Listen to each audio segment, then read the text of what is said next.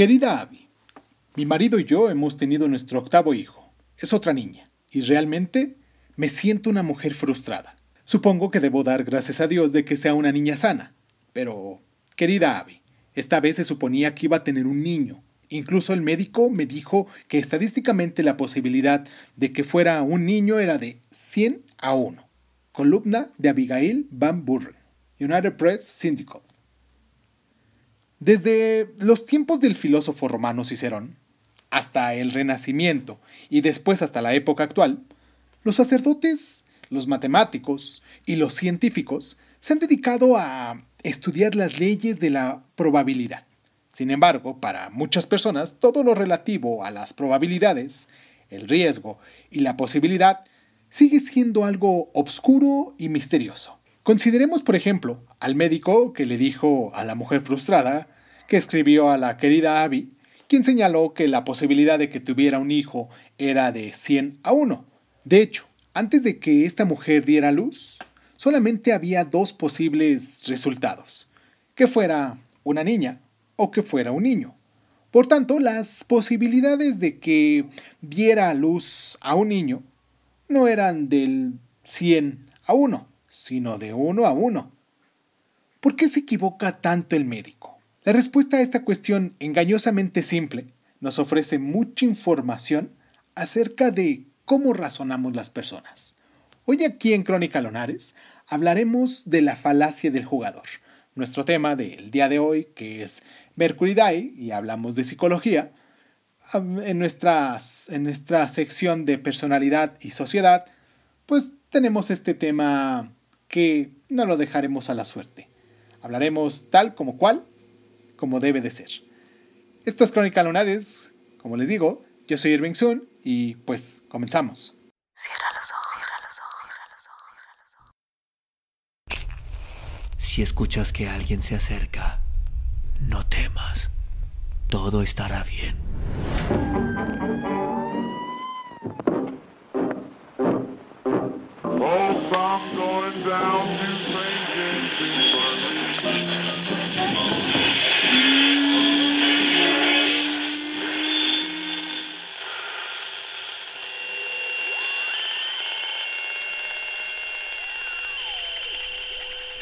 Estás escuchando, Crónica, Crónica, Crónica el lugar, donde, donde, donde entra sobre tus oídos. Bienvenido. El médico de esta mujer, de la cual hablamos en el bloque anterior, creyó que las posibilidades de que tuviera un niño eran elevadas debido a que previamente había tenido siete hijas seguidas. Los jugadores de la ruleta que apuestan a rojo porque en las siete tiradas anteriores salió el negro utilizan esa misma lógica. El problema es que la ruleta no tiene memoria. Cada tirada es independiente de la anterior. La probabilidad de que salga el rojo es exactamente la misma con independencia de las veces que previamente haya salido el negro de manera seguida. Asimismo, la probabilidad de tener un niño o una niña no tiene nada que ver con el sexo de los niños que se hayan tenido con anterioridad. La falta de reconocimiento de este hecho se denomina la falacia del jugador y también se conoce como la falacia de Monte Carlo debido posiblemente a que es la causa principal de la rentable existencia de esta ciudad casino. La falacia del jugador es importante para los psicólogos porque ofrece una posibilidad de análisis de cómo las personas llevan a cabo razonamientos complejos. Vamos a hacer esta pausa a continuación para recordarnos nuestras plataformas y continuar con este tema, a meternos bien de lleno eh, en este tema que corresponde el día de hoy, pero no sin antes recordarles que nos pueden dejar sus mensajes en nuestras plataformas de Facebook como Crónica Lunares de Zoom, del mismo modo y con el mismo nombre, en Instagram y en YouTube. Recuerden que nos pueden descargar en las diferentes plataformas de audio que ustedes encuentran en el mercado, la zona de, de mercado como les llaman aquí, los diferentes lugares donde nos pueden descargar. Pero pues más que nada es la, las principales serían este eh, Evox, Spotify, en en, en Apple Podcasts, en Google Podcasts.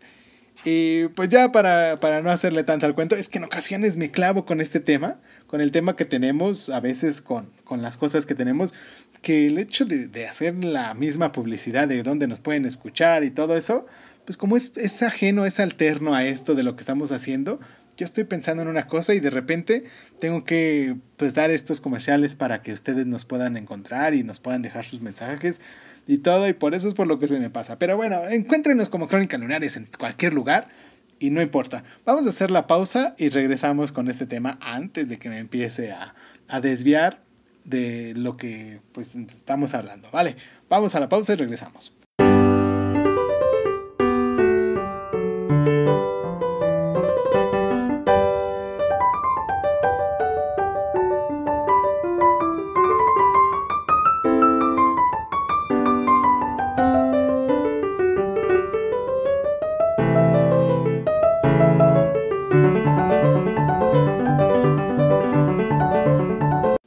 Tareas que requieren razonamiento conllevan exigencias cognitivas que están más allá de nuestra capacidad de procesamiento de la información. Cuando ello ocurre, superamos la situación mediante el uso de estrategias que se denominan heurísticas, es decir, atajos mentales que nos permiten razonar rápidamente y eficazmente. Estas reglas de tipo general son similares a las instituciones. Nos permiten actuar sin detenernos sin tener que detenernos, claro, de manera constante para razonar los problemas, comenzando cada vez desde los principios básicos. El problema es que, a pesar de que las heurísticas tienen utilidad muy, muy frecuente, pueden también dar lugar a muchos errores. Un ejemplo es el de las heurísticas de la representatividad, que en su forma más sencilla señalan que debemos determinar la probabilidad de un evento a través de lo bien que representa nuestra propia experiencia. Por ejemplo, el Sol siempre sale por el este, de manera que posiblemente estemos en lo cierto al asumir que siempre lo va a seguir siendo así. El Sol nunca sale por el oeste, de manera que también es una buena posición considerar que nunca va a salir por ese punto. La heurística de representatividad suele dar lugar a razonamientos adecuados, pero no siempre. Por ejemplo, consideremos el problema siguiente. Se realizó una encuesta a todas las familias de la ciudad que tenían seis hijos. En 72 familias, el orden preciso de los niños y las niñas fue A, O, A, O, O, a. O es igual a niño y A es igual a niña. ¿Cuál es la estimación acerca del número de familias encuestadas en las que el orden preciso del nacimiento fue O, A, O, O, O, O? Dado que cada nacimiento es un acontecimiento independiente, las dos órdenes de nacimiento considerados en el problema tienen la misma probabilidad, así como cualquiera de las órdenes de nacimiento restantes. Sin embargo, cuando el premio Nobel Daniel Kahneman y su colega Amos Tversky plantearon esta cuestión a un grupo de personas de nivel universitario, más del 80% de las mismas consideró que la probabilidad del segundo orden de nacimiento era la mitad que las del primero. Su razonamiento fue el siguiente. En el primer orden de nacimiento considerado hay tres niñas y tres niños, una proporción que representa mejor la población general que la de los cinco y una niña contemplada en el segundo orden de nacimiento. Dado que el primer orden de nacimiento es más representativo, por decirlo de algún modo, también se consideró más probable. Para el médico de la mujer frustrada, Siete niñas seguidas no era un valor representativo de la distribución del 50-50 de niños y niñas existentes en la población general, de manera que predijo en el siguiente nacimiento que equilibraría la situación debido a que sería un niño. Vamos a hacer una pausa a continuación para dejarles este razonamiento que les estoy dando porque si lo decimos así eh, como viene, tiende a ser un poquito confuso. Vamos a regresar lo que estamos hablando quizás y este, continuamos con nuestro tema. Pero antes de esto, reflexionemos, hagamos la pausa y pues regresamos.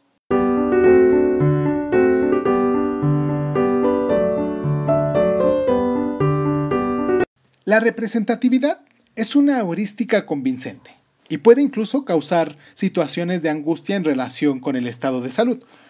Por ejemplo, de vez en cuando alguien observa que en contextos laborales concretos, colegios u hospitales, aparece un número de tumores malignos superiores al normal. Estas situaciones se denominan agrupamientos de cáncer. La respuesta habitual es la de intentar descubrir una causa ambiental, por ejemplo, cables de alta tensión, sustancias en el aire o las emanaciones de las torres de telefonía móvil.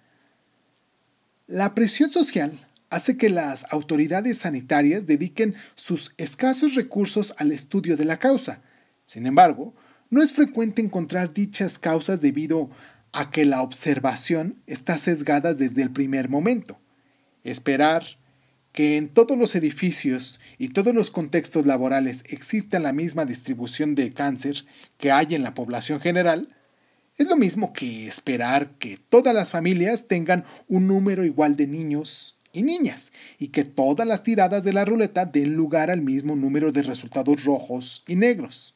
Los acontecimientos aleatorios pueden facilitar los agrupamientos y de hecho lo hacen. La falta de consideración de este hecho genera situaciones innecesarias de angustia y pérdida de recursos preciosos que podrían ser utilizados mejor para la solución de problemas reales, más que de problemas imaginarios.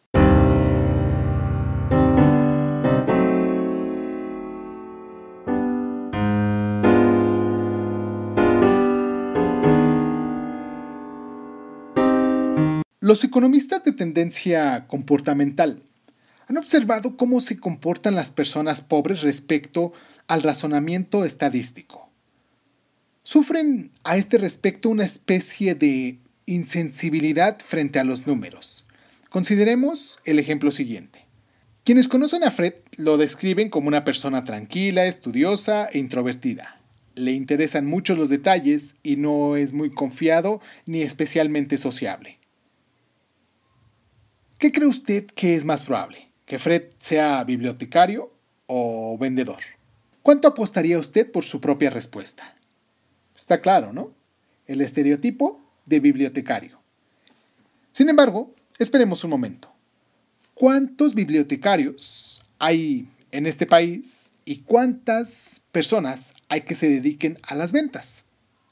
Posiblemente el número de personas que se dedica a las ventas sea 100 veces mayor que el de las personas que son bibliotecarias. Además, entre los vendedores hay diferencias muy importantes en función de lo que venden. Fred podría vender equipos muy especializados y técnicos a los científicos que se dedican a investigar. Esta cuestión se denomina ignorancia de la frecuencia basal, el conocimiento de las posibilidades globales en cualquier situación.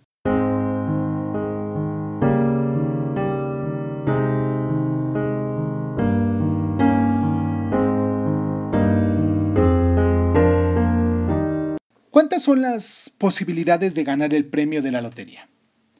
Menos de las que mm, eh, llegan a ser alcanzado por un rayo, ¿no? Quizás tampoco mm, mordido por una serpiente venenosa o sufrir un accidente de avión. A las personas les asusta la presencia de tiburones en las aguas en las que nunca han estado, a consecuencia de la película de Tiburón, que vieron hace más de 30 años. Podríamos decir lo mismo respecto a la adquisición de pólizas de seguro.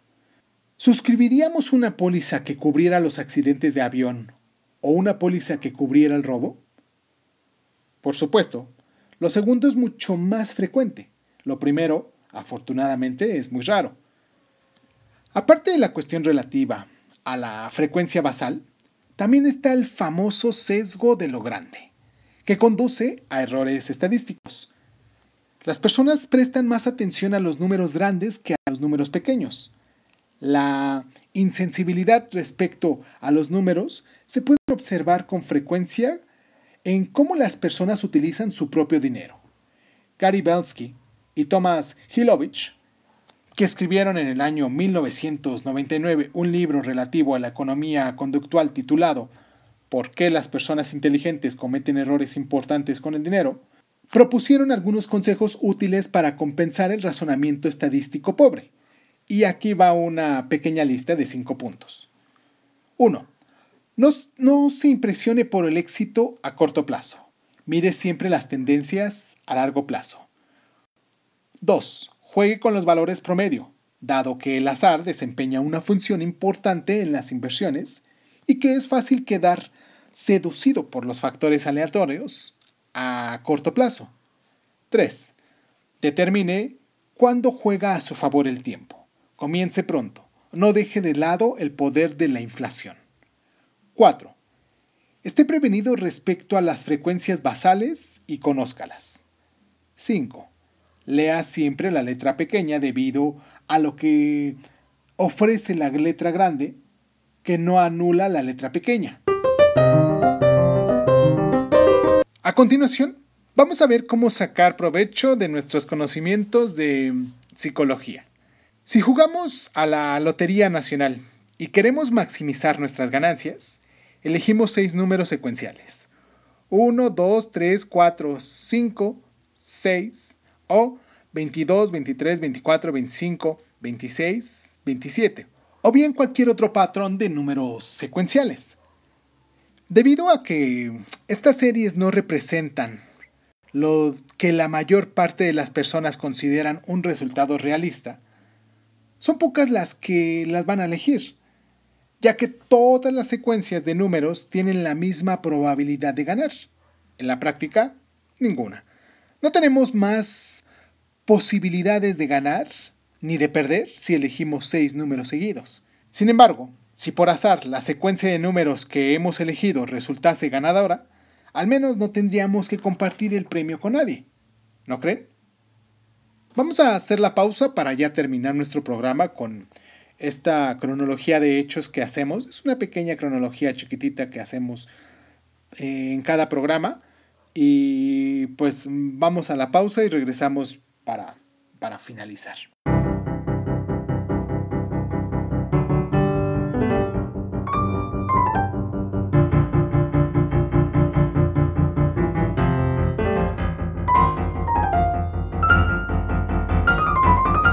La probabilidad es la auténtica guía de la vida. Cicerón. En el año 100 a.C., Cicerón eh, eh, dijo que las decisiones deben estar fundamentadas en probabilidades. En el año 1713, Bernoulli dijo, no es posible la predicción de las probabilidades. En el año 1770, Simon Laplace dijo, las falacias son delirios cognitivos. En el 1998, H. Simon dijo, los razonamientos superan la capacidad cognitiva.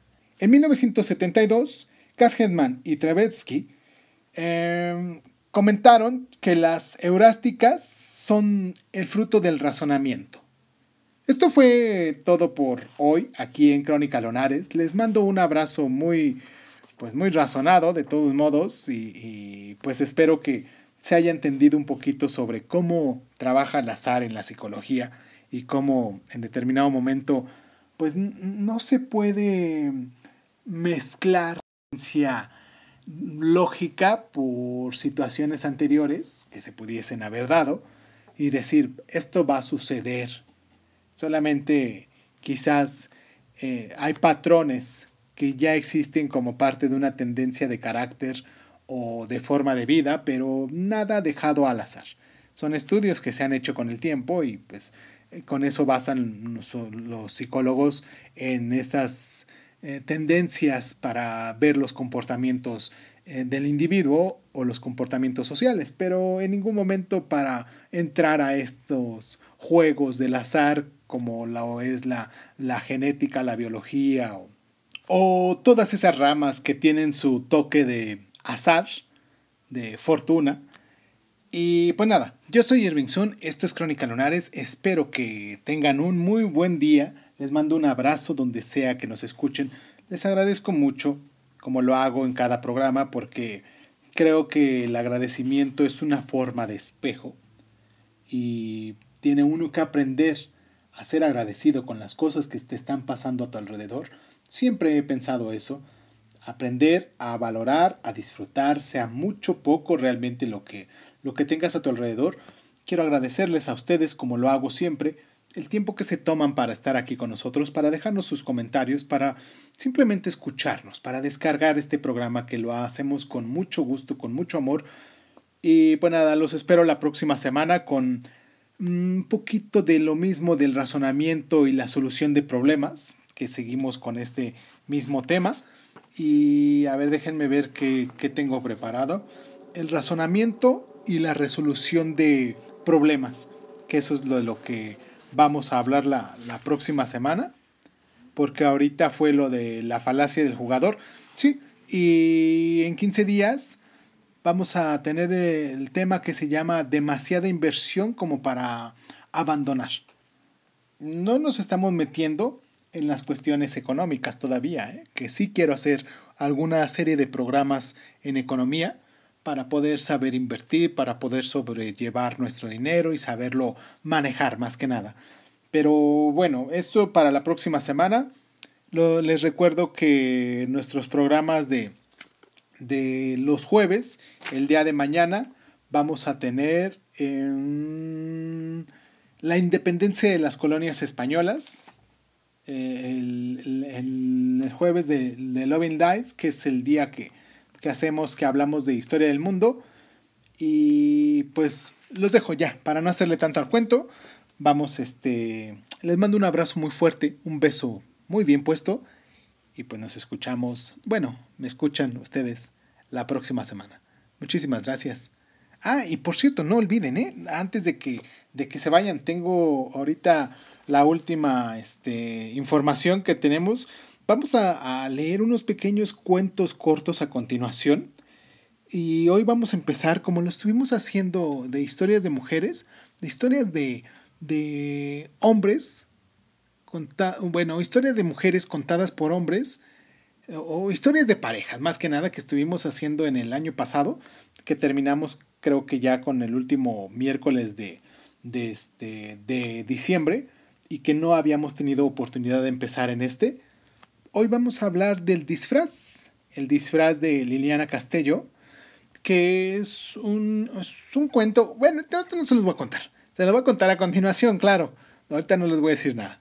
Eh, continúen con este programa, no se vayan, vamos a hacer la pausa y nos metemos de lleno con el cuento. Les agradezco mucho nuevamente el tiempo que se toman para estar aquí con nosotros. Nos escuchamos la próxima semana y si les gusta, déjenme su mensaje. Si les gusta lo que estamos haciendo aquí, suscríbanse a nuestras diferentes plataformas y pues muchísimas gracias, muchísimas gracias por estar.